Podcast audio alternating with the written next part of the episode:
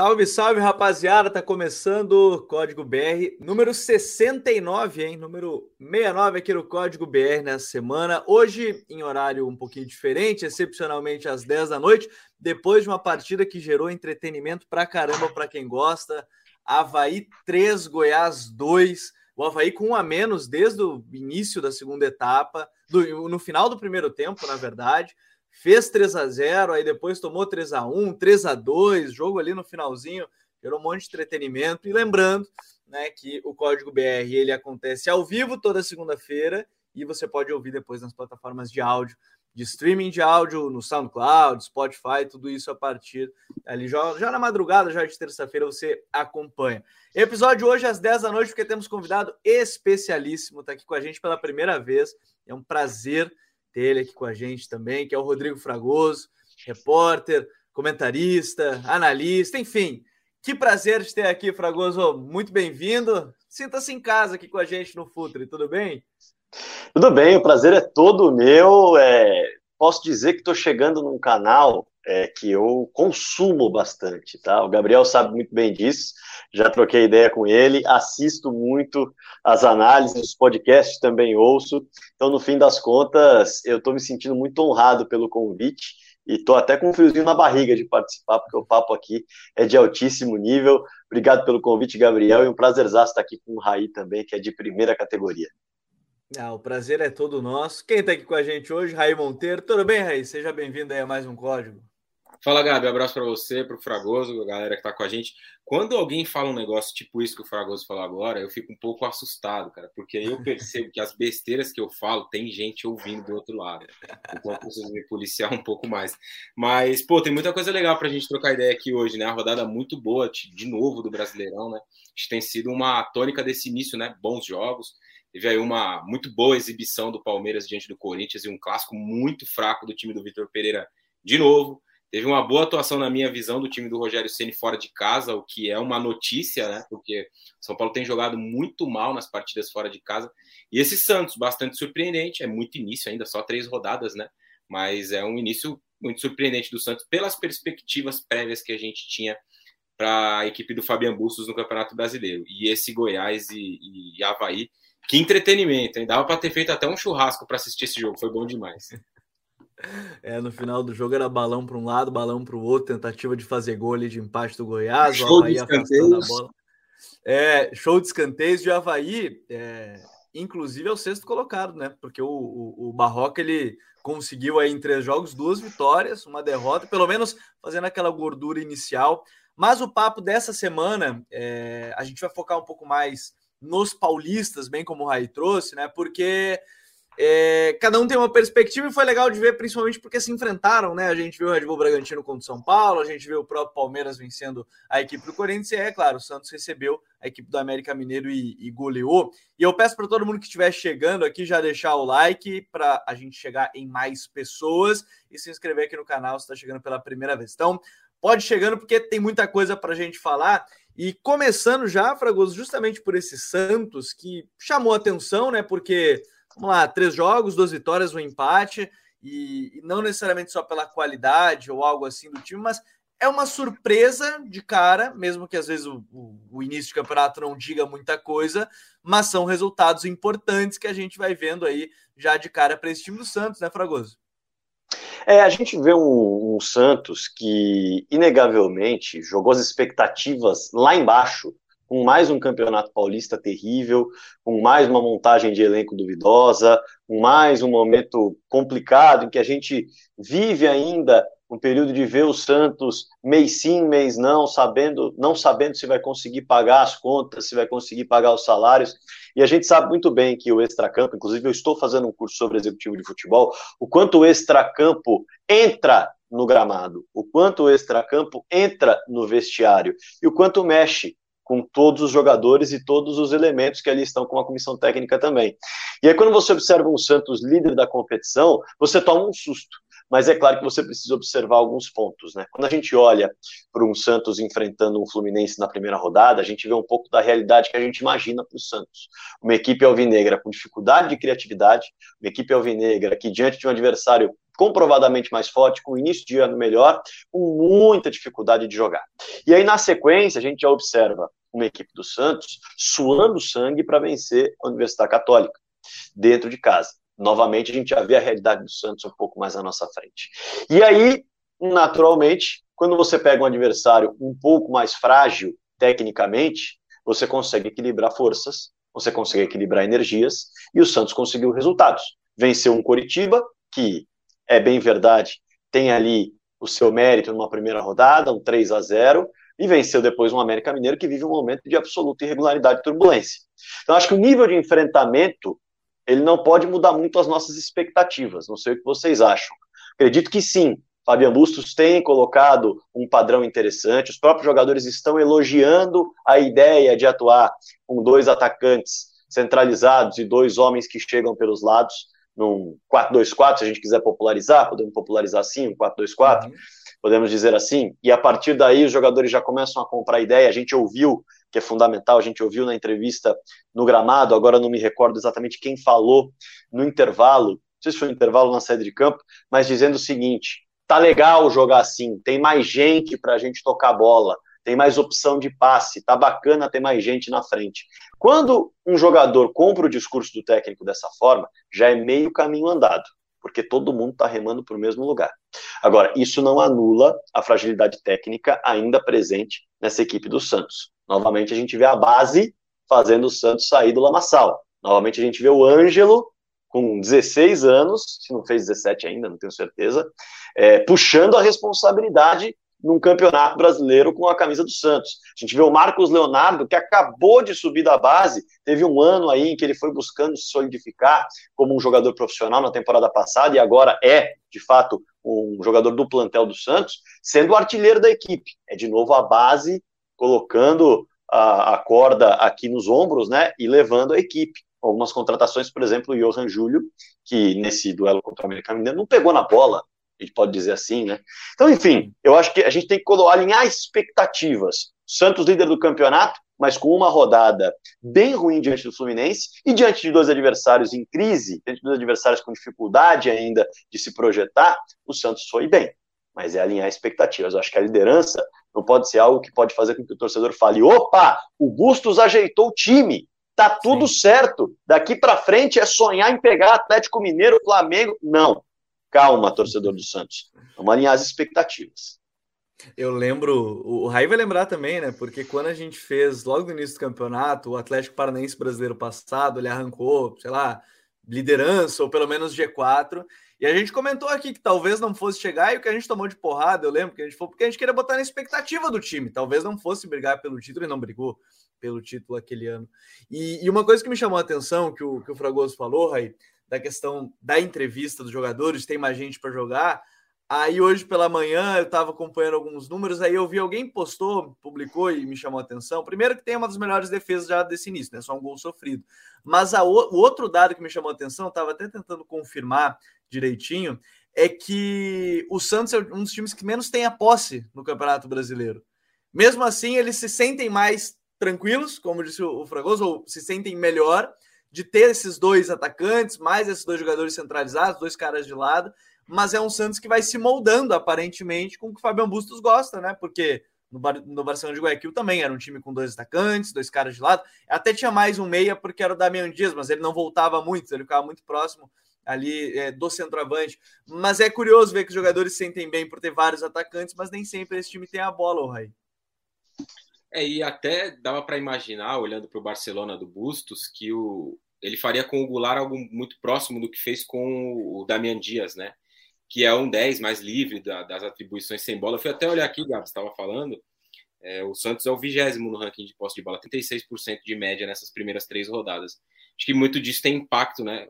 Daquele jogo contra o Fluminense, em que o Santos jogou a partida inteira no campo defensivo, né, sem a bola e tal. Nos outros jogos já não, um, um panorama um pouco mais, mais equilibrado, acho que dá para dizer assim. Mas alinhar as expectativas, acho que é o ideal, né?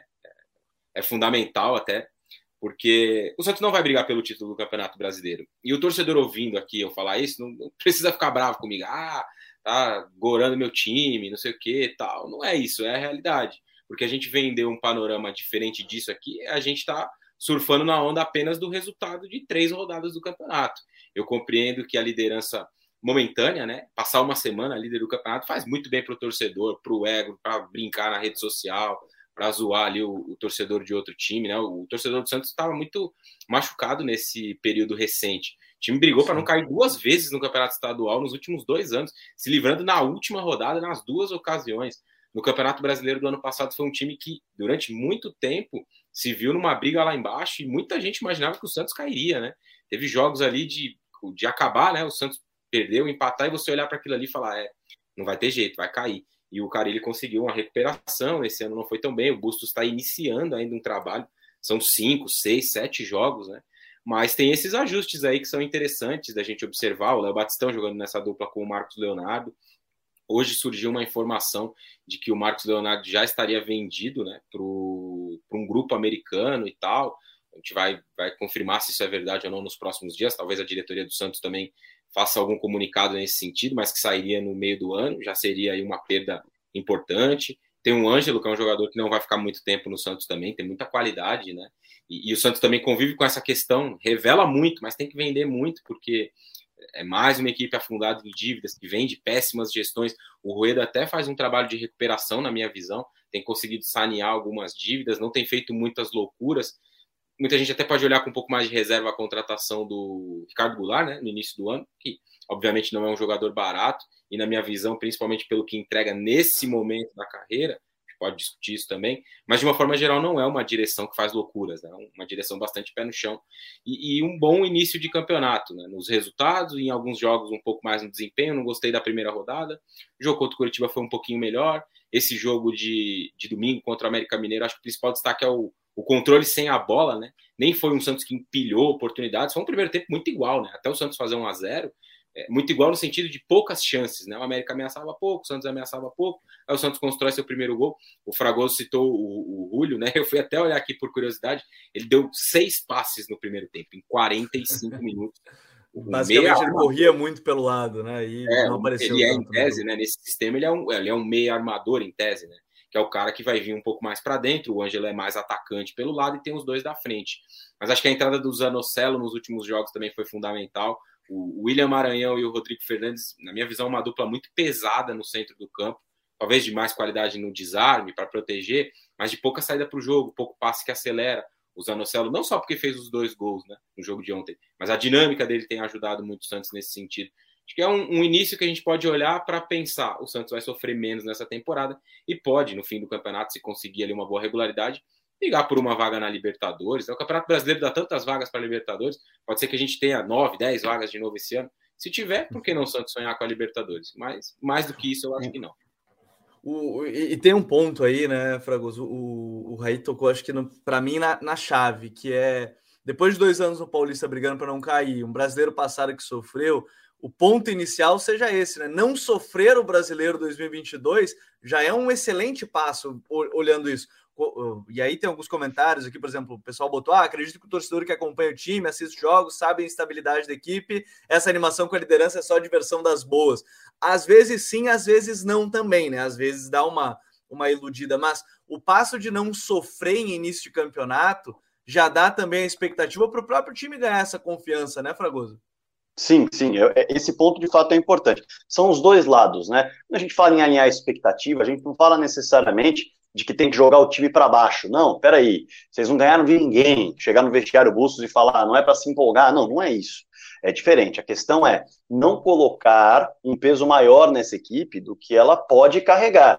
E é exatamente isso que o Raí mencionou, e você também mencionou, e eu compartilho dessa tese.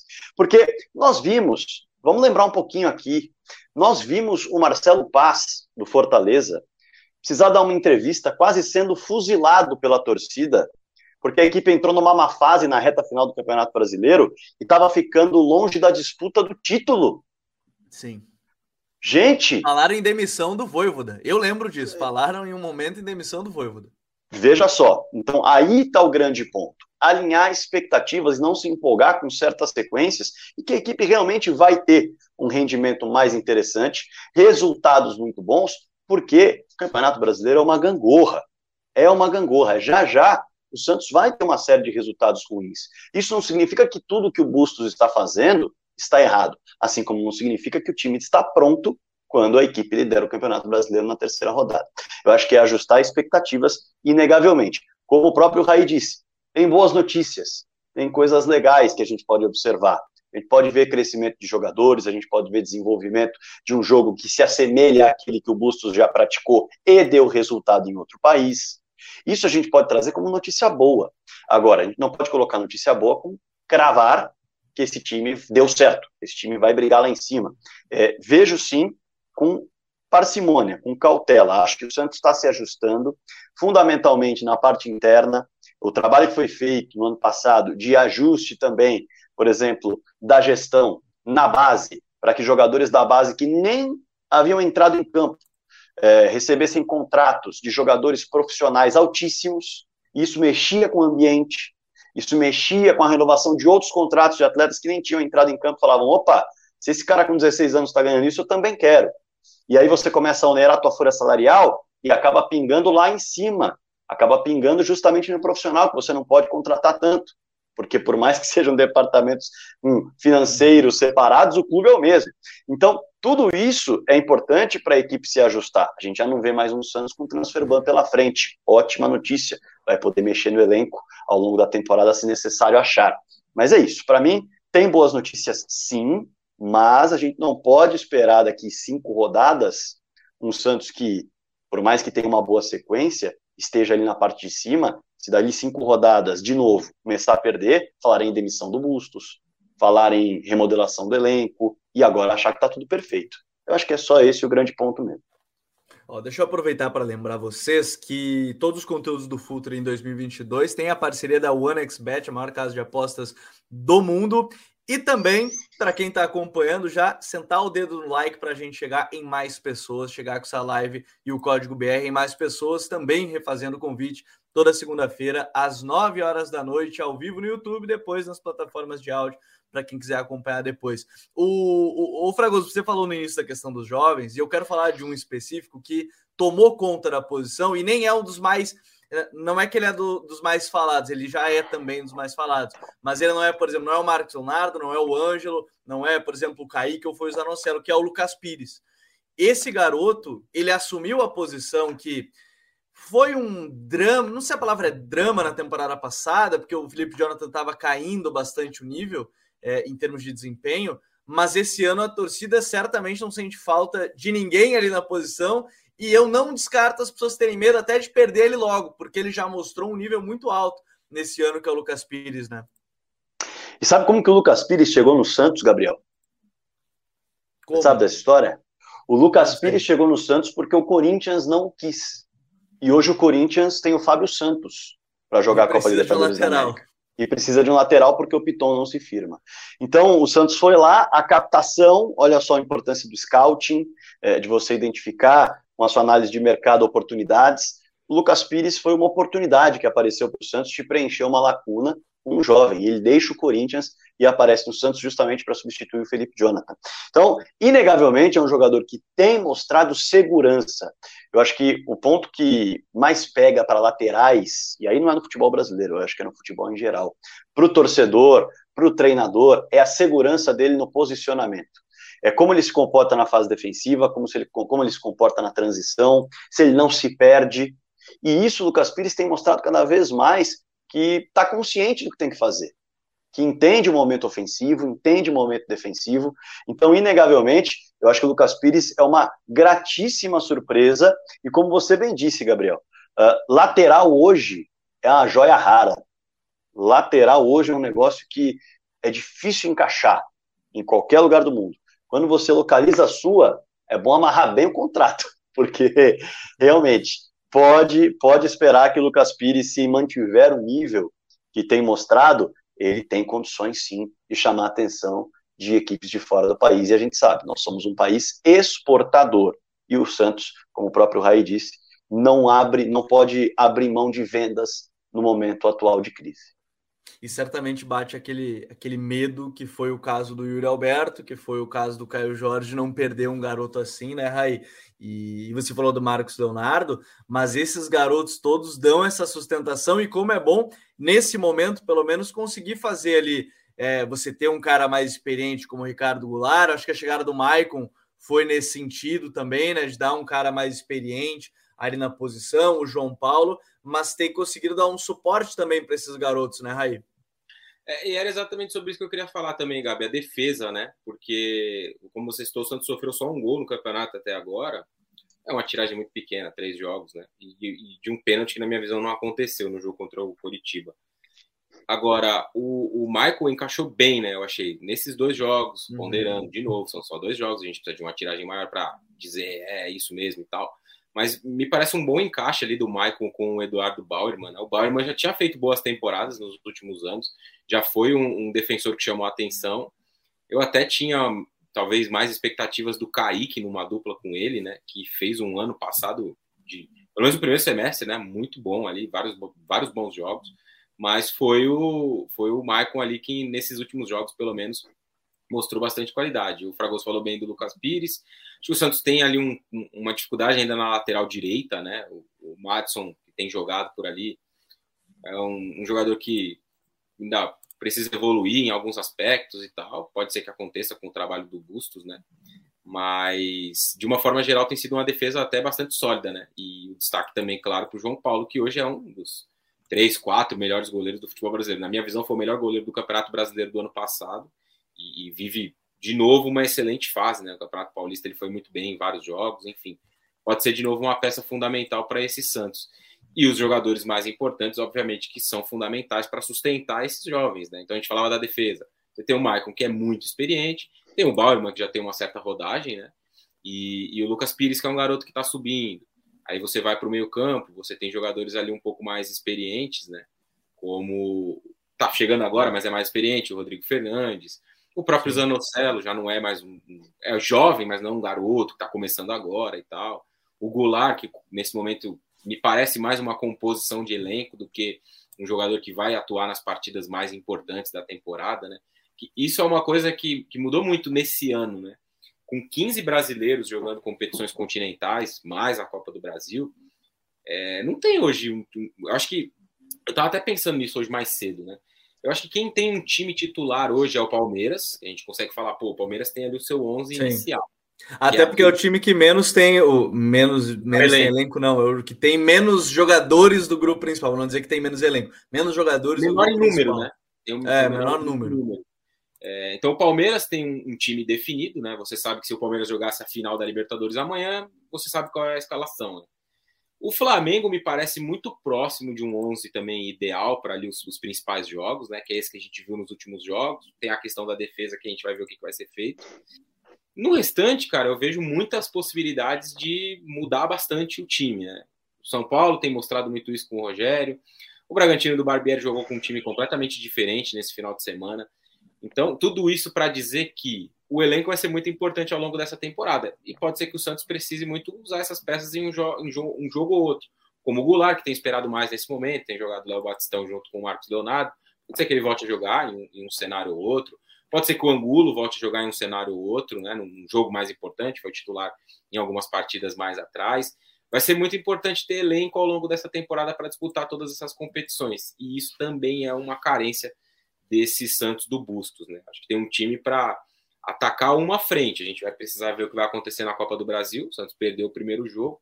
É um confronto difícil, né? O Coritiba tem um início de ano interessante, campeão estadual e tal. Pode ser que o Santos fique pelo caminho uma competição. Claro que financeiramente, principalmente, é muito ruim, né? Já cair da Copa do Brasil. A Sul-Americana não é uma situação das mais fáceis também, enfim. A gente vai precisar ver o que vai acontecer do próximo mês, né? De maio em diante, porque vai ser um mês muito definitivo, né? Vai ter reta final de Sul-Americana, fases decisivas de Copa do Brasil e pode indicar alguns caminhos aí. O Rafael SFC, Santos Futebol Clube, né? Maicon jogando muito até então. Ontem ganhou todas por cima e vem muito bem cortando e desarmando por baixo também, deixou nos comentários. E o perfil Zaga Artilheiro impressionou a chegada dele, acho que ele tá falando do Lucas Pires, é, no profissional. Achei um dos melhores do último jogo que assistiram na Vila, desarma muito bem, foi ótimo no mano a mano. Acho que ele tá falando do Lucas Pires aí, que também foi, foi um tema aqui do, do desse ponto. E, e aí a gente chega, Fragoso, a gente falou da defesa, falou desse, desses jovens Talvez a maior expectativa também do, do, torcedor seja manter o Marcos Leonardo, mas aí eu quero tocar no ponto que o Rei falou, dessa dupla do Marcos Leonardo, porque a dúvida é quem vai jogar com ele. Ele é um titular certo. Agora, vai jogar o Angulo? Vai jogar o, o, o Ricardo Goulart? Vai jogar o Léo Batistão? É, essa talvez seja a posição ainda que, que busca o, o Fabian Bustos dentro do que o próprio Raí estava falando, né, Fragoso?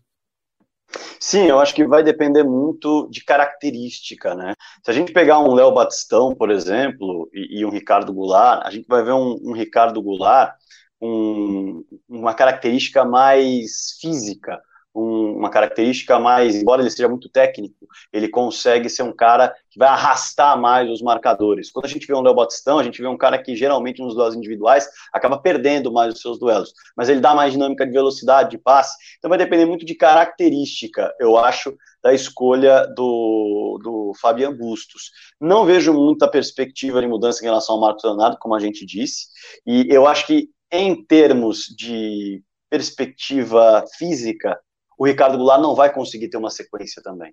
A gente Sim. não está acostumado a ver o Goulart jogar vários jogos seguidos, vários jogos consecutivos, muito por conta dos problemas que ele teve com o joelho, muito por conta também da questão de ele ter atuado por muitos anos na China, e aí habitualmente você muda bastante o teu dia a dia de treinamentos, a tua rotina e até o que o corpo aguenta, né? Porque você joga praticamente metade das partidas que você costuma jogar no Brasil, você joga metade na China. Então vai depender muito disso, característica de encaixe na partida e, evidentemente, o quanto o Ricardo Goulart, porque eu acho que tecnicamente é indiscutível que o Goulart é mais jogador que o Léo Batistão nesse momento, e não é demérito do Léo Batistão nisso, acho o Goulart tecnicamente muito bom, mas vai sobrar oportunidade por conta do calendário, porque eu não vejo o Goulart tendo condição de aguentar a pancada que é o calendário brasileiro atual. Agora, deixa eu ir para uma outra parte. Vamos, vamos sair um pouquinho do Santos e quem estiver gostando do papo já compartilha com os amigos, deixa aquele like. Lembrando aí para quem não conhece é o OneXBet, maior casa de aposta do mundo, só usar o código FUTURE e aí ganhar já 20% no seu primeiro depósito lá é, na OneXBet. Ô Fragoso, você estava em, em, Palmeiras e Corinthians e uma coisa me chamou a atenção. É, é, claro que a gente não sabia, ficou aquele pelo apagão das redes sociais do Corinthians, comunicação do Corinthians devido aos casos lamentáveis de, de ataque, agressões, não só os jogadores do Corinthians, né? Porque na mesma semana a gente viu o caso com o Edenilson, volante do Inter. É, a escalação do Corinthians foi bem longe do que é o titular, e depois a gente viu notícias de que jogadores estavam com quadro gripal, o, o, o Vitor Pereira, inclusive, está fora do jogo da semana. Me chamou a atenção mais a apatia do time dentro de campo do que qualquer outra coisa. Parecia um time sem força para reagir em algum momento. E aí a gente já começa a trazer lado, falar de, desse derby, desse Palmeiras e Corinthians. É, pode se considerar por esse lado, começar por aí, assim, o Palmeiras além da qualidade, também foi muito mais enérgico que o Corinthians dentro de campo, Fragoso? Eu diria que o grande ponto foi a diferença dos trabalhos. O Vitor Pereira, ele chega ao Corinthians, ele tenta implantar uma sequência de jogos com que ele pensa ser o melhor do que ele tem no elenco, e ele percebe que não vai dar, que não vai aguentar, que a sequência de jogos vai mastigar o time dele a ponto deles não conseguirem jogar. E é uma conversa direta com o Renato Augusto. O Vitor Pereira relatou numa entrevista coletiva, uma conversa direta com o Renato Augusto. Aliás, Renato Augusto ele não revelou que era o jogador, isso a gente descobriu depois. Uhum. Mas numa conversa direta com o Renato Augusto, ele falou: Olha, eu preciso de você no seu melhor. Não dá para eu colocar você para jogar todo o jogo, porque você deixa de ter o seu melhor. E a partir daí, não só eu vou ser criticado, como todo o grupo vai ser criticado, e você, principalmente, vai ser criticado por estar desaparecido do jogo. Então a gente vai ter que gerir a sua participação nas partidas, assim como gerir a participação de todos os outros atletas. Quando você começa a ter que gerir logo na implantação do seu trabalho, uma gestão de energia, você precisa trabalhar isso, e aí você muda 50%, 60% do time a cada rodada, é natural que você não vai ter muitos encaixes. Ainda mais observando um Corinthians que tem jogadores que entraram agora na equipe, que entraram nesse ano na equipe, pouco atuaram, tem jogadores da base. Então, isso acaba bagunçando. Isso acaba fazendo com que a equipe não consiga fazer as conexões para ter um jogo mais vertical, para ter um jogo mais apoiado. Fica mais difícil. Você já não treina e muda o time 50%, 60% a cada rodada. Já o Palmeiras está fazendo uma gestão de energia? Tá. Mas o Abel Ferreira já tem mais de um ano e meio no comando do time. A manutenção de elenco desse Palmeiras, ela é deslumbrante. Pouquíssimas peças variam. Dentro desse quadro, todo mundo já sabe qual é a ideia de jogo, como se comportar. O próprio Abel fala. Eu vou, vou retratar aqui um, algo que eu não relatei em lugar nenhum ainda, mas vou trazer um relato de uma conversa que eu tive com um membro da comissão técnica. Uhum. E veja só que curioso, um membro da comissão técnica do Palmeiras que disse o seguinte para mim, na final do Paulistão: Este time não precisa mais da comissão técnica para jogar. Ele falou isso. E aí eu fiquei um pouco em choque, eu falei, ué, como assim? Está dispensando o trabalho da comissão técnica, dispensando o próprio trabalho? E ele falou, o que nós tínhamos de entregar de conteúdo, o que nós poderíamos entregar de conteúdo, a gente já entregou, está muito bem alinhado. O que a gente faz a partir de agora é observar as vulnerabilidades dos adversários, e a partir delas a gente entra na caixinha de ferramentas que a gente precisa, que já está na cabeça do elenco inteiro, e repete, e joga no treinamento, e fala, ó, é aqui o caminho nesse jogo. E o que eles têm de melhor é isso, nós vamos bloquear dessa forma. Lembram? Já trabalhamos bastante isso, lembramos. Então vamos para o treino, vamos para o campo repetir isso, para a gente relembrar, relembrar a prática.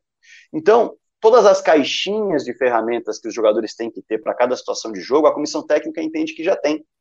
E justamente por isso fica fácil você fazer gestão de energia. Essa é a diferença do claro. Corinthians para o Palmeiras. E aí, quando você observa que um Corinthians coloca em campo um time totalmente modificado e começa a assistir o jogo, você vê que toda a criatividade do Corinthians passa pelo Roger Guedes no primeiro tempo, que está como ponta. Ele tem que sair da sua posição para ajudar a criar no meio-campo que está sem nenhuma criatividade. Com o Du, o Paulinho e o Maicon, basicamente girando bola. Do lado direito, a gente vê sempre uma força muito grande de criatividade do Corinthians, que é o Fagner. Ele não estava em campo. Era o Rafael Ramos, que acabou de chegar de Portugal. Uhum. Então, você acaba tendo problemas de criação no meio, problemas de criação na direita, e a sua criação fica totalmente voltada num ponta, que precisa sair de posição para tentar gerar jogo. Não à toa, o único lance do Corinthians na primeira etapa foi justamente o Roger Guedes saindo da sua posição, fazendo uma tabela para invadir a área por, por dentro, invadir a área por, pelo corredor central. Ele invade a uhum. área pelo corredor central e dá um cruzamento que nem gera finalização. Veja só o problema que o Corinthians teve. E o Palmeiras jogando tranquilamente, de todas as formas, buscando as costas da marcação alta do Corinthians, trabalhando com bola com é, ligação direta, raspando a cabeça. Os gols de bola parada, né? Os próprios gols de bola parada. São iguais, são, são, iguais, entre aspas, são muito parecidos. Né? Veja só, então é, é, tudo isso mostra que o Palmeiras estava em sintonia com aquilo que queria. O Palmeiras entendia o que precisava fazer no jogo. O Corinthians não. O Corinthians, em meio à gestão de energia, início de trabalho, estava só tentando se segurar. E no segundo tempo, o atropelo seguiu do Palmeiras, com o Corinthians que teve o Renato Augusto entrando, mas sozinho não surtindo efeito também. E aí, mais à frente, o Adson entrou, o William entrou, mas novamente, era um Palmeiras muito seguro do que estava fazendo, com um contexto absolutamente favorável na cabeça, 3 a 0 no resultado, além de todo o estádio ao redor com ele, e um Palmeiras que sabe que a próxima rodada, veja só como o contexto é importante, a próxima rodada, esse Palmeiras estava em campo, sabia que não era ele quem ia jogar. A próxima rodada do time era numa Copa Libertadores da América, que o Palmeiras já tem duas vitórias. Agora, na cabeça de todos os atletas do Corinthians, perdendo um derby por 3 a 0, estava um confronto na terça-feira contra o Boca Juniors, diante da sua torcida, com perspectiva de praticamente ser eliminado da competição. Olha só a diferença mental, além de tudo, no jogo. Acho que tudo isso fez a diferença para o placar ser tão discrepante. E, e, eu acho que isso é um ponto muito importante que o Augusto colocou, da, da questão de expectativa, jogo de terça, que é importantíssimo, né? Dessa terça é, contra a equipe do Boca, Rai. Mas ainda falando desse time do Palmeiras, é, a gente vê um início de temporada e justamente pelas vitórias agora na Libertadores nesse início, é que o Palmeiras está podendo, bem como o Fragoso disse, focar no brasileiro. O Palmeiras está podendo começar com a cabeça totalmente no, no brasileiro e diferente das outras temporadas sob o comando do Abel, até lendo o livro dele, é, isso fica bem claro, eu acho. Primeiro do, do da temporada 2021, que teve ainda é, a, o início da, dos jogos paralisados, o Paulistão na reta final, teve que realocar jogo, deu problema. Aí não conseguiu ter um período de parada, Libertadores no meio de tudo. Antes ele chegou já nas ele já chegou na Libertadores no mata-mata. Agora ele está conseguindo gerir o foco no brasileiro numa, num, num, grupo de Libertadores que ele conseguiu os primeiros dois jogos time reserva praticamente ganhar os dois jogos. Então ele tem um terceiro jogo agora contra o Emelec, que deve ser time misto para reserva de novo, e ele está podendo focar no brasileiro, o que para o Palmeiras, que é um time que tem em número um elenco reduzido, é muito importante, né, Raí? Ah, fundamental, né? O Palmeiras teve essa, entre aspas, sorte, né? Entre aspas, não, teve sorte no, no sorteio da Libertadores, porque pegou um grupo muito acessível, né? Um grupo que permite ao Palmeiras dosar energias. E isso vai ser fundamental por conta do tamanho do elenco. Né? O Palmeiras já tem seis pontos aí. O jogo contra o Emelec que acontece nesse, nesse meio de semana, fora de casa, é talvez o jogo mais difícil do grupo, né? Mas o Emelec nas rodadas anteriores também não mostrou tanta força assim, né?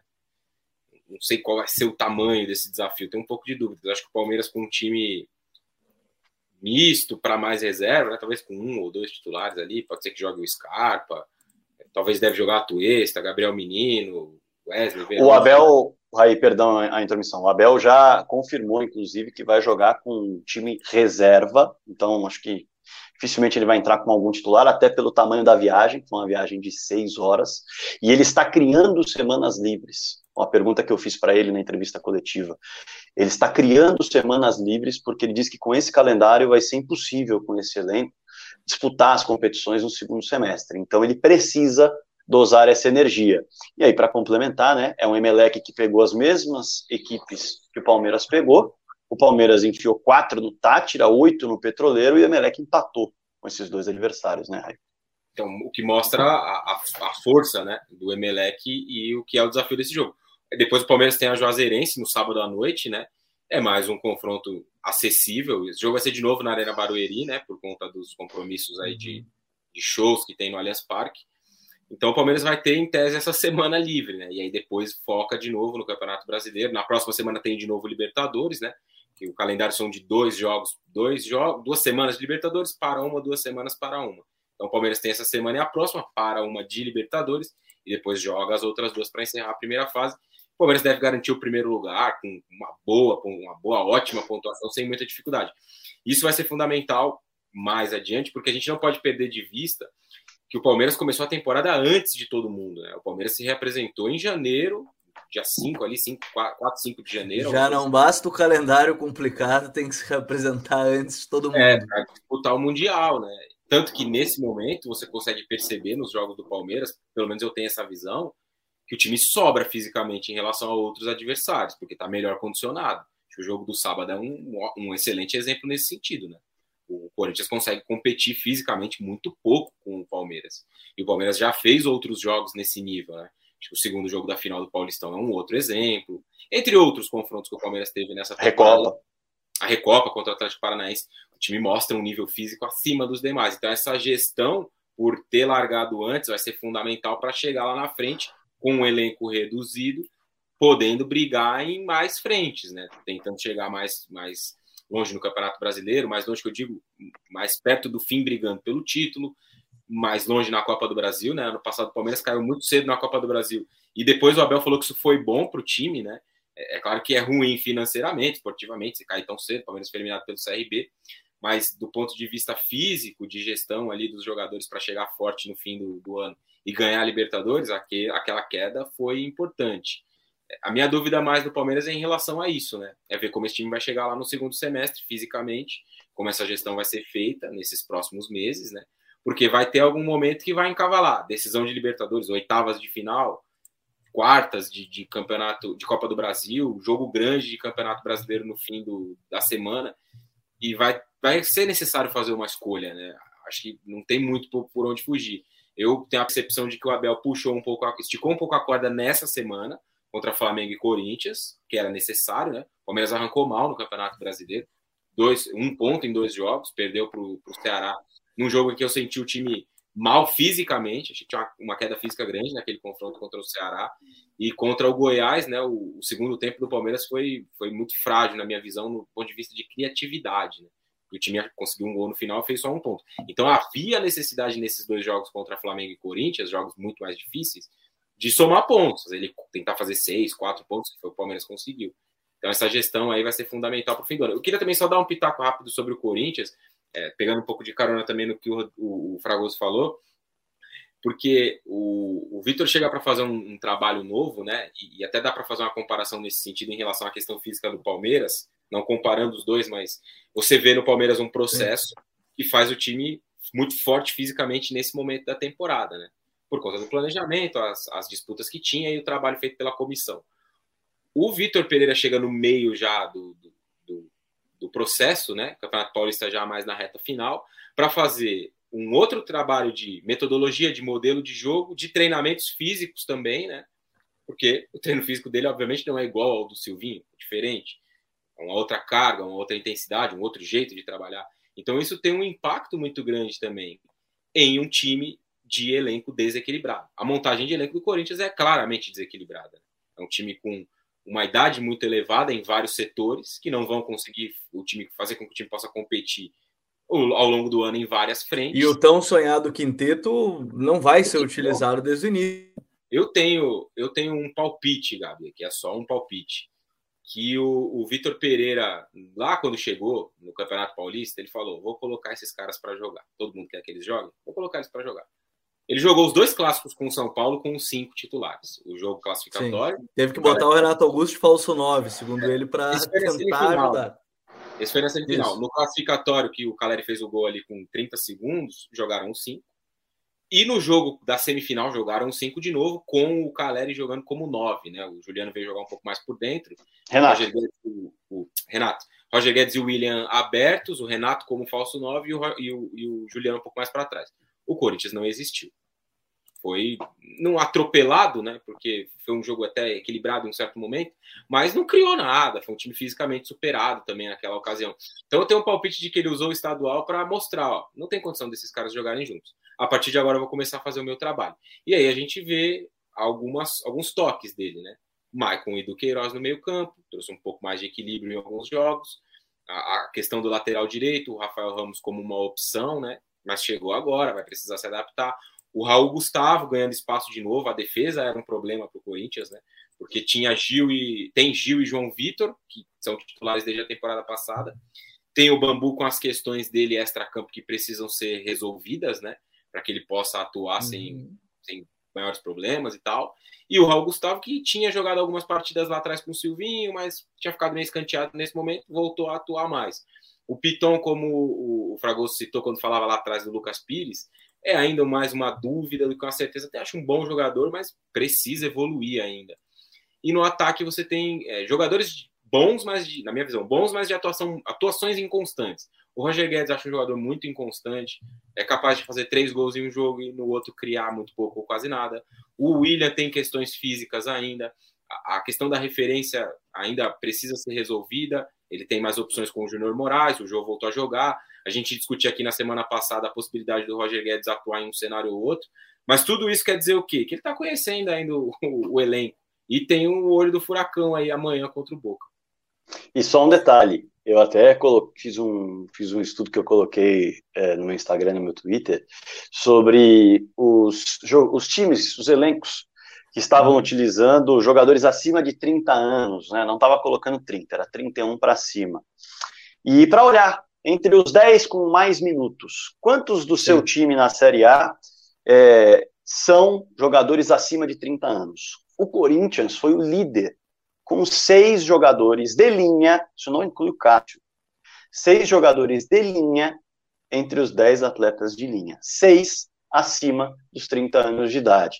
Isso é algo muito desproporcional. Quando a gente olha para o Atlético Mineiro do ano passado, ele fecha a temporada com três, metade dos jogadores acima de 30 anos três entre os dez com maior minutagem. Quando a gente olha para o Palmeiras hoje, só tem um, é o Marcos Rocha.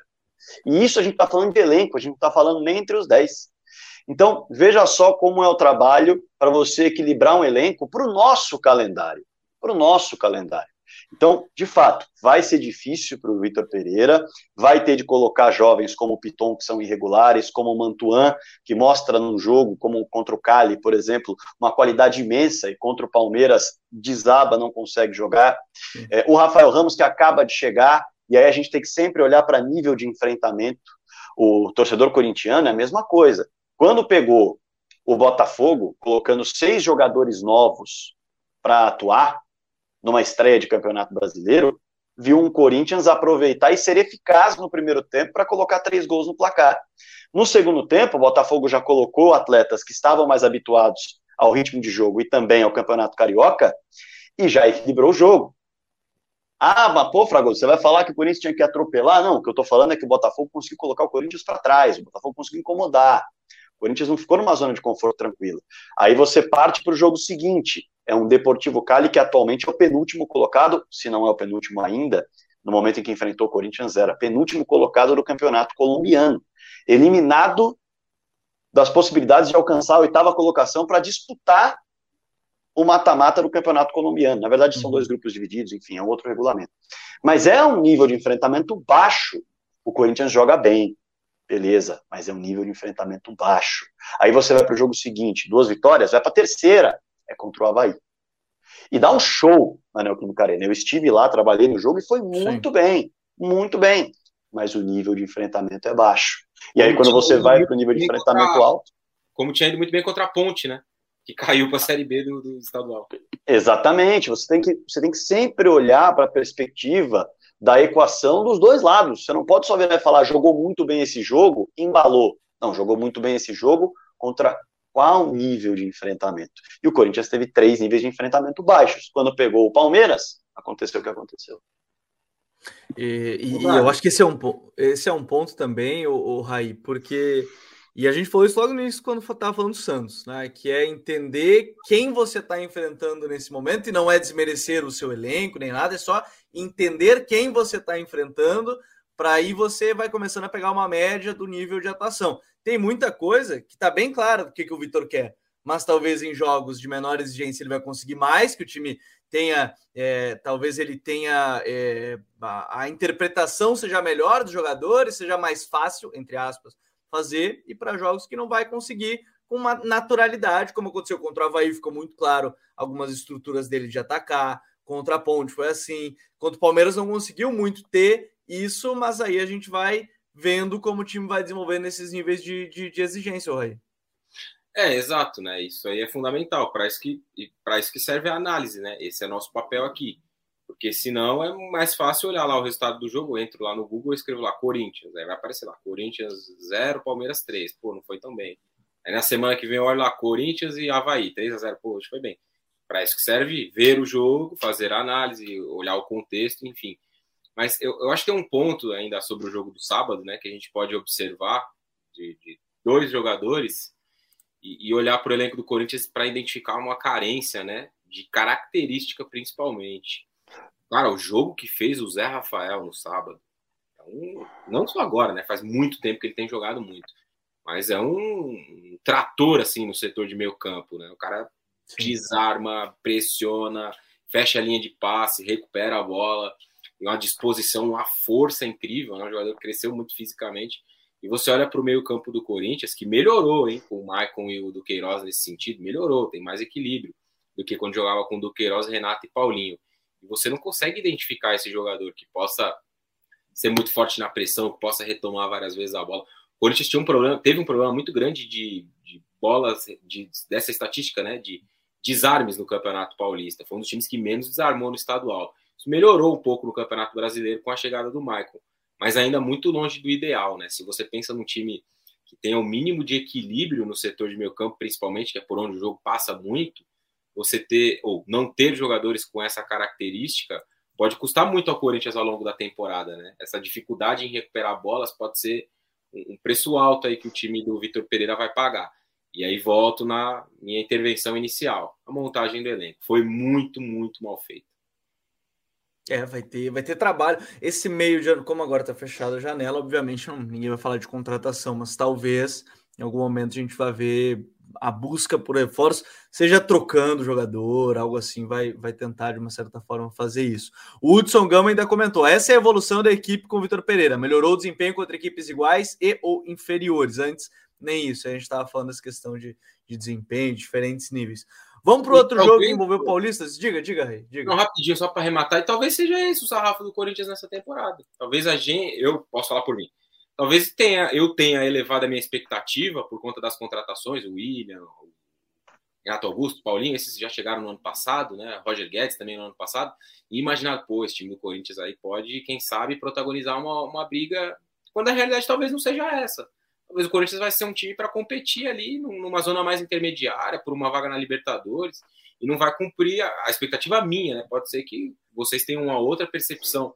Mas eu tinha a expectativa de que o Corinthians pudesse sim, principalmente a partir da chegada do Vitor Pereira, brigar por títulos. Mas talvez olhando mais profundamente para os jogos, o elenco, olhando o cenário geral, acho que não vai ser um time que vai conseguir essas brigas, não.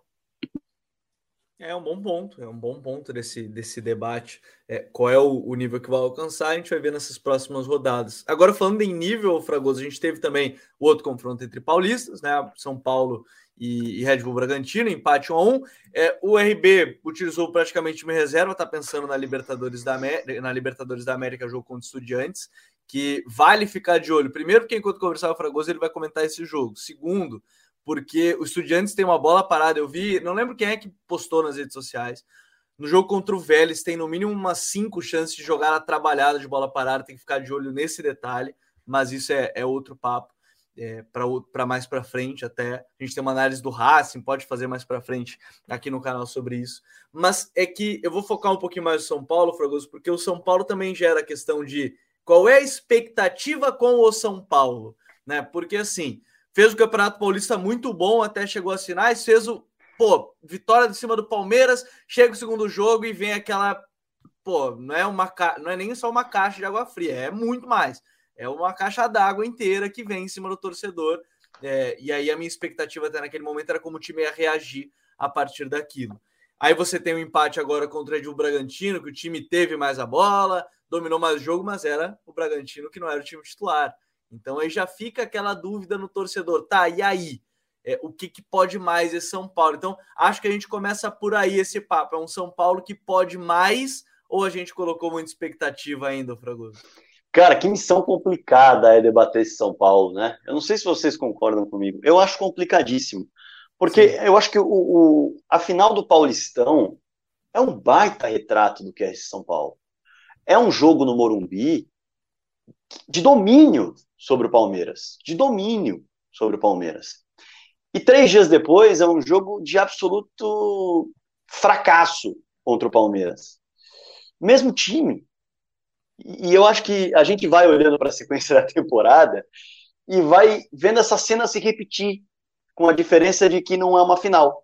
A gente vê um São Paulo goleando o Atlético por 4 a 0, jogando bem, não é só o resultado, mas é um São Paulo que não toma nenhum susto no Atlético Paranaense o jogo inteiro. Poderia ter feito até cinco gols e não só quatro. Beleza. Aí a gente fala, bom, é um São Paulo que teve aquela pane contra o Palmeiras, mas veja, é um São Paulo que contra o mesmo Palmeiras fez 3 a 1 e também é um São Paulo que pegou o Atlético Paranaense e já enfiou 4 a 0 Aí vem o jogo com o Flamengo. E você vê aquele São Paulo que pegou o Palmeiras no Allianz Parque. O São Paulo entregue. O São Paulo sem nenhuma criatividade. Um São Paulo com um combate no meio-campo quase nulo. E aí você vê o 3 a 1 Beleza. Aí você vai e vê um São Paulo contra o Red Bull Bragantino que chama a atenção. Um São Paulo que empata o jogo, mas que principalmente no segundo tempo, acho que no primeiro tempo o São Paulo rodou muito a bola sem objetividade. Mas no segundo tempo, você já vê um São Paulo, até no momento da entrada do Éder, você já vê um São Paulo que, opa, teve Caleri batendo, raspando em jogada que teve avanço de bola para o Éder na ultrapassagem, teve é, é, jogada trabalhada pelo meio. Você fala, pô, não ganhou, mas poderia ter vencido. Dominou o Red Bull Bragantino. Mas será que na próxima rodada esse São Paulo aparece? Então é, é, é muito complicado. É muito complicado, cara. Dito tudo isso, é, é feito esse cenário, para quem não é São Paulo, e quem é São Paulino está cansado de, de, de, ouvir o que eu estou falando aqui, porque o cara vive na pele. Mas para quem não é São Paulino e está acompanhando aqui, essa é a nossa dificuldade de analisar o São Paulo. Qual é o São Paulo que aparece? O que eu posso dizer é o seguinte: eu acho que o São Paulo é uma equipe que tem muitas, muitos jovens ainda, e por isso oscila tanto. Quando você olha para o Diego Costa, pô, ele parece ser um jogador muito interessante, mas ainda é muito jovem. Então vai oscilar. Vai ter momentos em que vai errar um posicionamento, em que vai ficar nervoso numa saída de bola, em que vai pegar um cara que é muito maior que ele e vai tremer um pouco. É do jogo. Aí você vai mais para frente, você olha para o Wellington, que fez o Campeonato Paulista bem interessante, meio para frente, na verdade, que foi quando ele ganhou oportunidades na lateral esquerda. Bem interessante e passou a oscilar também e aí é um outro ponto de oscilação dentro do time de São Paulo que pode modificar o rendimento dentro do campo. Quando você olha para o meio campo do São Paulo, você tem o Igor Gomes, que aí a gente pode falar, já que não é mais um garoto da base, já tem 10 anos aí de cancha profissional.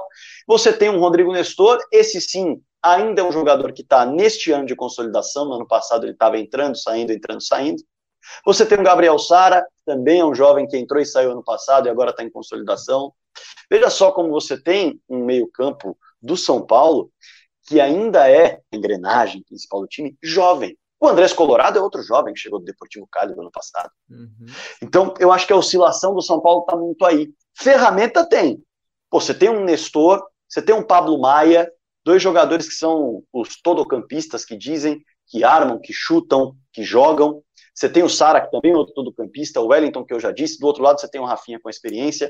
Na frente, você tem Luciano, Caleri e Éder, características diferentes que funcionam e se complementam. Marquinhos para ser um jogador de lado. Nós estamos falando de drible com Marquinhos, estamos falando de precisão com Caleri, estamos falando de movimentação de fora da área e auxílio com Luciano e Éder.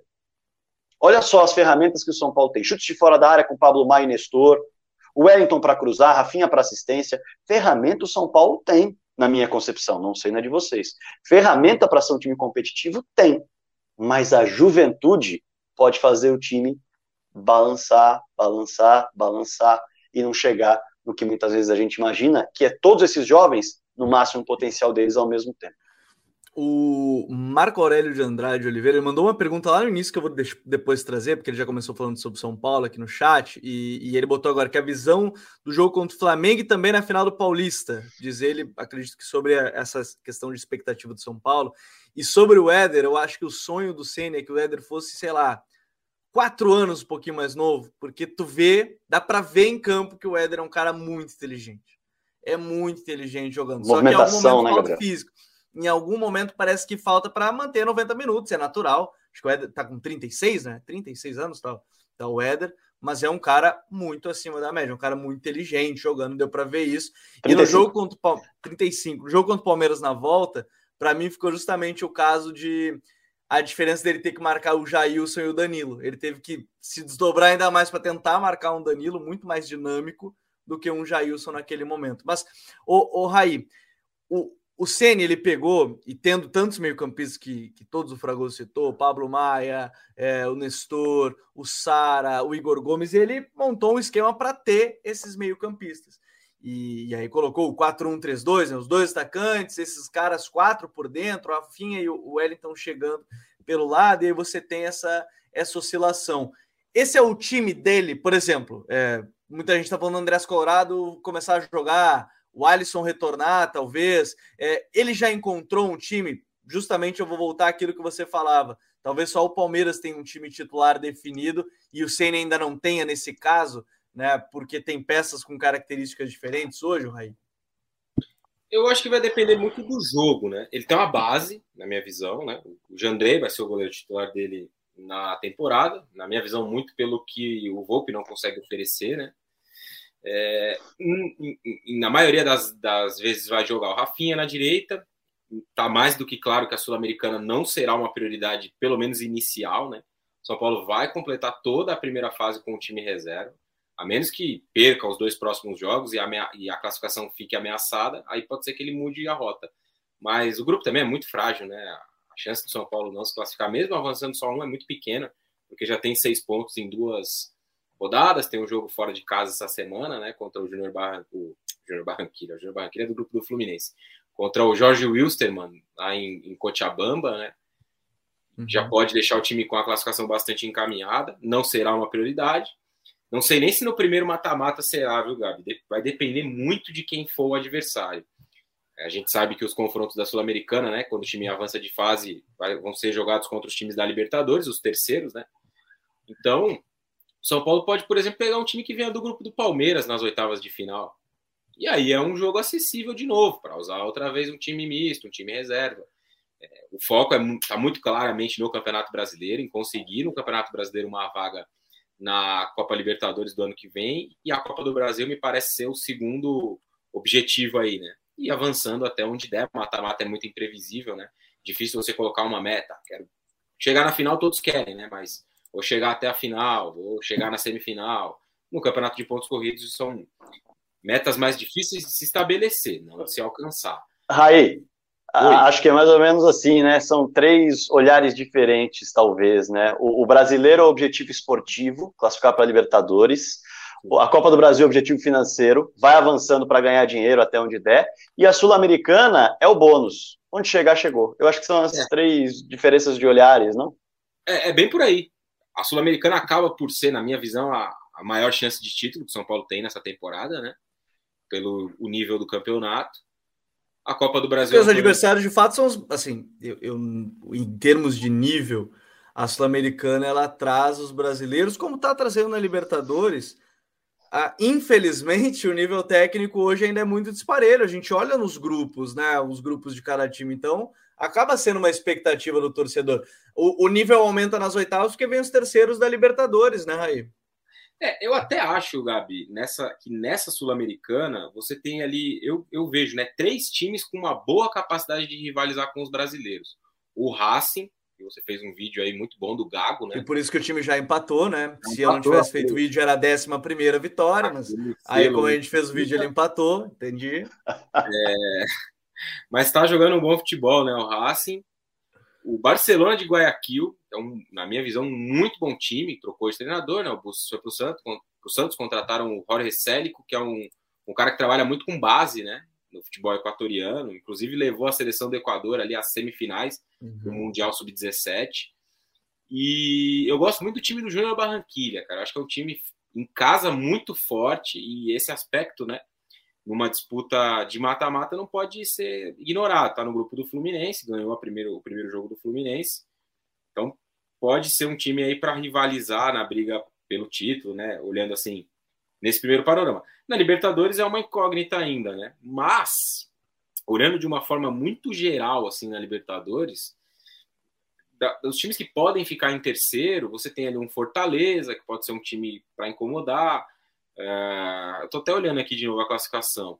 Talvez Tem grupo... o Atlético Mineiro, no Atlético Mineiro no caso não, mas é o Del Valle ou o América Mineiro que podem cair em terceiro, é. né, desse grupo. Ou, ou o Tolima, né, que faz um bom campeonato isso. colombiano. Enfim, isso é até um, até um assunto mais para frente. Mas para a gente voltar ao São Paulo aqui. E parece que nos principais jogos, né, a base vai ser essa: o Andrei, Rafinha na direita, a lateral esquerda me parece que vai variar um pouco mais, até mais entre o Wellington e Léo do que o Reinaldo porque o Léo traz uma característica de mais marcação, né, mais firme na marcação, principalmente depois do que aconteceu nos jogos contra Flamengo e Palmeiras, né? Muitos gols no corredor do Wellington nesses dois confrontos. Um jogador muito bom no apoio, mas que precisa evoluir defensivamente. Estreou no profissional no meio da temporada passada, não dá para a gente esperar um milagre também. É, Arboleda, titular da defesa junto com o Léo, junto com o Diego Costa, melhor dizendo, também me parece muito claro. E aí, do meio campo para frente, você tem mais dúvidas, né? O Pablo Maia começou muito bem, tem oscilado nos últimos jogos, o que é absolutamente natural. Ele é um garoto que há três meses estava falhando lá na Arena Barueri, na semifinal contra o Palmeiras. E ele fez um campeonato paulista excelente. Foi muito, muito bem no Paulistão, e é normal que ele oscile agora no brasileiro.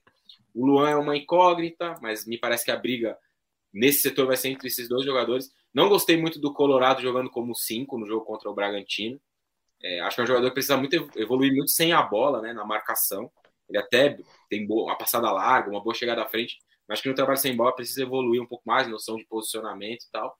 E esse trio, né, atrás da dupla de ataque, eu vejo quatro jogadores para essas três posições. Os três de Cotia, Nestor, Igor Gomes, Sara, e o Alisson, que foi uma grata surpresa, né? Na minha visão, até aqui em desempenho, a melhor contratação do São Paulo. Foi o que, dos contratados, aquele que mais entregou em campo. Sim. E aí na frente você tem esse trio, né? Que o Fragoso também citou, Caleri, Luciano e Éder.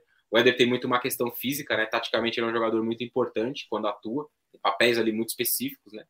O Luciano é um jogador que até aqui tem me decepcionado um pouco, é verdade que convive com lesões, até aqui que eu digo nessa temporada, né? Mas quando entra nos jogos, né, eu acho que ele tem estado muito pilhado nos jogos, muita, arruma muita confusão e tal. Acho que isso não é muito positivo, né, de uma forma geral. Se a gente olhar para as últimas vezes em que ele atuou, isso tem sido uma constante. Todo jogo que ele entra, tá numa roda de briga, no empurra-empurra. É, eu sei que é o estilo dele, né, um pouco mais sanguíneo e tal, mas que tem atrapalhado mais do que ajudado. E para fechar sobre o São Paulo, até me estendi muito. Acho que tem um outro jogador que vale talvez a gente ficar de olho aí, que na minha visão fez um muito bom jogo no sábado e para ver se vai evoluir de vez e engrenar. É o Nicão. Ele fez um bom jogo no sábado, com mais liberdade até de movimentação, né? Não é aquele ponta nesse time do Rogério, é um jogador que atua mais é, perto do, do, atacante, né? Mais próximo ali do, do Caleri e pode ser um jogador para nas próximas semanas embalar e jogar um pouco um pouco mais, ter um desempenho um pouco melhor. É, e ainda tem o caso, até botar nos comentários aqui, justamente na hora, o, o Raí, quando o Fragoso vai, vai se conectando, não sei se já está ok, daqui a pouco ele já volta aqui com a gente. É, o, o William Araújo botou, e o Rigoni. O Rigoni, ele entra como. O Rogério tem usado mais como atacante ou ele tem usado ainda como na linha de três ali, como o, o meia da direita, que vai chegar como atacante? Ele usou Marquinhos assim em alguns jogos, né? É, o Rigoni jogou em todas já nesse ano, né? Ele já jogou Sim. como o atacante mais avançado da dupla, já jogou como o segundo, já jogou aberto. Não é um ponta de fato, mas já jogou um pouco mais pelo lado, né? E não rendeu. Ele fez um jogo bom contra o Mirassol, alguns minutos, né? Mas, como o Fragoso falou lá atrás, é o nível de enfrentamento. Não dá para você olhar para um jogo contra o Mirassol bom e dizer, pô, esse cara voltou a jogar a bola. Não tem acontecido, né? No sábado, de novo, ele não entrou bem no jogo, teve um bom contra-ataque que ele puxou ali e não conseguiu finalizar e tal. É, a minha dúvida, Gabi, muito, sendo muito sincera assim, é se aquela versão do Rigoni com o Crespo foi uma exceção ou se ele vive de fato uma péssima fase e ele vai conseguir se recuperar. Eu tendo mais a crer que aquele momento dele com o Crespo foi um momento em que tudo deu certo para ele, é, posicionamento também em campo talvez favoreceu um pouco mais, enfim. E, e, talvez essa oscilação seja algo mais próximo do que é a média né, da carreira dele. Mas isso aí só os próximos meses vão poder nos dizer. Até aqui, os primeiros cinco meses do ano, ele tem jogado muito mal. É, isso tem sido o, o grande detalhe. Agora, em termos de expectativa, para a gente fechar ainda esse papo do, do, São Paulo, Fragoso, em termos de expectativa, depois de tudo isso que a gente vem falando, até peguei um comentário aqui, porque o Marco Aurélio mandou ainda no início, de mudar, por exemplo, São, ele botou, o que você acha São Paulo jogar com dois volantes na frente dos zagueiros? Tipo, Colorado e Patrick, Colorado e Pablo, Pablo Maia, Patrick e Pablo Maia, alternando com o Luan também não me parece ser muito a cara do Ceni, né? Ele parece querer ser o cara mais protagonista mesmo, e eu acho que ele vai manter essa estrutura, é, a não ser que ele veja algum momento que de fato não, não estiver rendendo, mas não me parece ser um cara que vai mudar algo nesse sentido, né, Fragoso? É, a gente viu o Ceni ensaiar um 4-2-2-2, a gente viu o Ceni ensaiar um 4-3-3. É, eu acho que a, a gente viu o Ceni usar o elenco da melhor forma mas a resposta técnica é que tem oscilado. Eu, eu, vamos tentar fazer um exercício aqui. Existe algo que o Ceni ainda não testou que nós testaríamos? Eu vejo da seguinte forma: eu, olhando para o elenco do São Paulo, vejo que o Ceni já colocou Alisson numa ponta e Nicão da outra, já colocou Patrick numa ponta, Nicão na outra, já jogou com dois atacantes, que é como ele mais gosta de jogar, já colocou dois caras espetados com dois no meio subindo com quatro, deixando só dois lá atrás, em momentos que estava tentando passar por zagas fechadas no Paulistão. Eu acho que a questão da variação tática. Até três tá zagueiros ano passado ele usou, né? Chegou a usar, né? Em algum momento. É, chegou, é, chegou. Jogo. Então, eu acho assim: a, a, a questão da plataforma tática que ele está usando, da prancheta que ele está usando, eu acho que não é o grande ponto desse São Paulo com a prancheta que ele está usando, com os princípios táticos que ele está usando, São Paulo já jogou muito bem. mas em outros momentos jogou muito mal. E eu acho que o que o Raí trouxe em relação ao Rigoni é muito também do que eu falei em relação aos jovens. Ele teve um Wellington muito criativo e muito inteligente em algumas ocasiões. Em outras mais recentes, ele já teve um Wellington com dificuldades no momento defensivo, prejudicando os resultados da equipe. Em outros momentos, ele já teve um Pablo Maia muito seguro. Em alguns momentos, ele tem um Pablo Maia que oscila. E aí vem muito desse ponto, da questão da juventude e da parte técnica. Nem sempre eu acho que a mudança dos seus princípios táticos vão de fato gerar o resultado no teu elenco. Eu acho que vai muito do feeling dele nos treinamentos de identificar quais são os gatilhos, quais são os estímulos que mexem com o mental desses jovens e tentar trabalhar o mental desses jovens em cima dos estímulos. Acho que esse ponto é fundamental da psicologia no esporte. E preparar sempre planos B para os momentos em que ele sente que a resposta não vai vir. Planos B com jogadores mais cascudos, ou planos B com uma equipe um pouco mais fechada, e aí buscando os espaços na velocidade, sentindo que a rapaziada não está muito com a cabeça no jogo.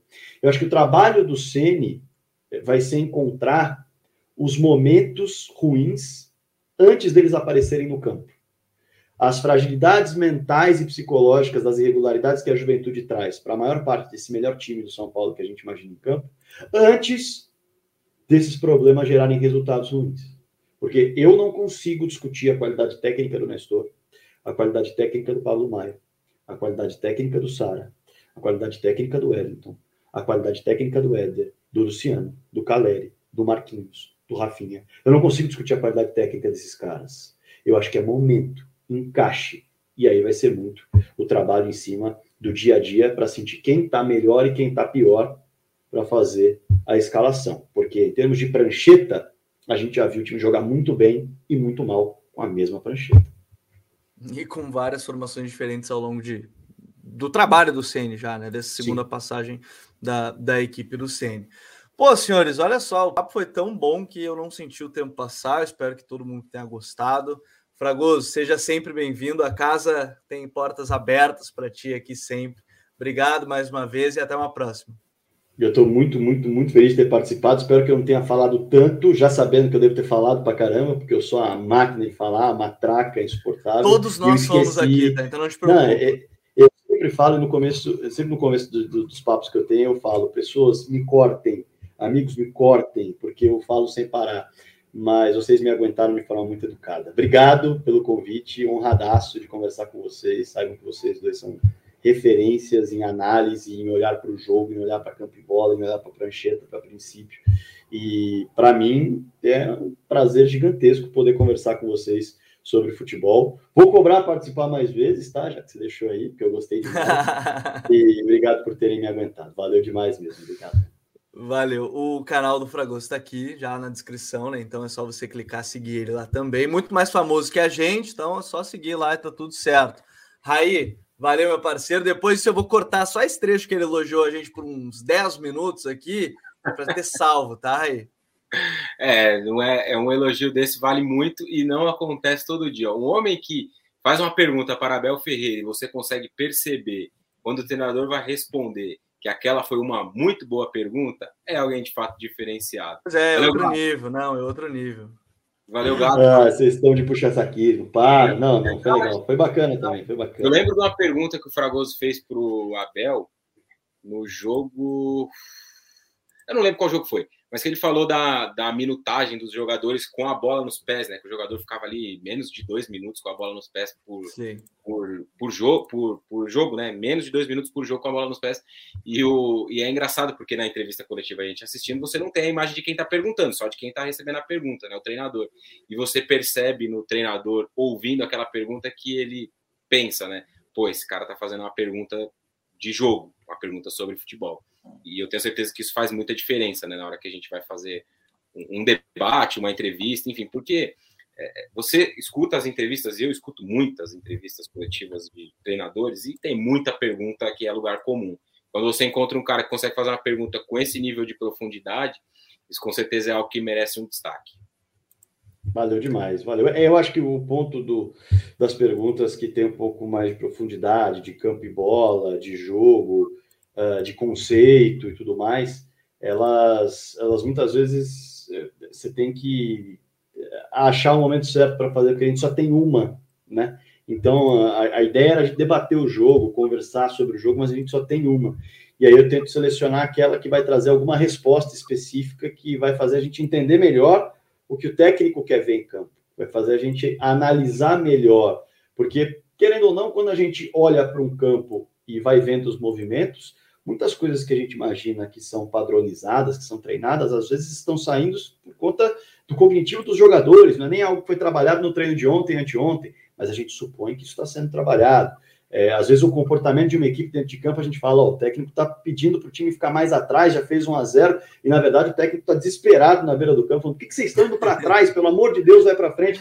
Então esse tipo de coisa a gente só consegue tirar quando a gente ouve o técnico explicar o que ele quer, ouve o técnico explicar o que ele entende de futebol, ouve o técnico explicar o que ele pensa de 90 minutos, ou daqueles específicos, ou do que ele planeja ao longo de uma temporada. É, mas é isso, eu tento tirar o, o, melhor que eu posso quando eu tenho oportunidade. Eu fico feliz quando a galera curte também. Obrigado pelo elogio, Raio. Valeu, gente. Muito obrigado a todos que acompanharam. Quem gostou, compartilha, deixa o like, que é bem importante para gente. Não conseguiu acompanhar ao vivo, pode acompanhar nas plataformas de áudio ou depois já aqui mesmo no YouTube. Um grande abraço para todo mundo e até a próxima. Valeu, tchau.